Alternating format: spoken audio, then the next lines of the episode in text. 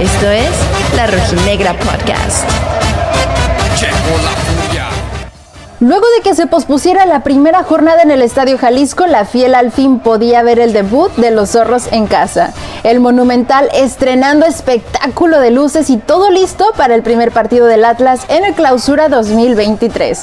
El partido arrancó muy movidito y al 2 hay un centro rematado de zurda por Herrera que pasa cerca del arco de Mazatlán. Para el 30 se anula un gol de Atlas por fuera del lugar de Ociel tras una gran jugada colectiva comenzada por Jeremy Márquez que había sido culminada por Julián Quiñones. Llegábamos al minuto 36 y la localía comenzaba a pesar. Quiñones cobra un tiro libre directo al arco que salva el guardameta cañonero. Al 42 Martín Herbo pone un cabezazo tras un tiro de esquina y el arquero de Mazatlán comienza a convertirse en factor.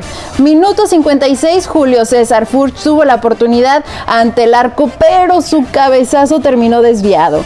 Y el grito de gol llegó finalmente al 60 tras un par de rebotes en el área. Fuchs pone un zurdazo que termina al fondo de las redes y pone de pie al monumental Estadio Jalisco. Al 74, Julián Quiñones ejecuta un penal luego de haber sido derribado dentro del área por Néstor Vidrio y pone el segundo en el marcador. Fiesta total en las gradas. Tras un desafortunado error de Camilo Vargas, los mazatlecos ponen su primer gol en el marcador al minuto 84. La academia comienza su participación con el pie derecho y lo más destacado es que más allá del buen funcionamiento, dos de nuestros hombres clave arrancaron anotando.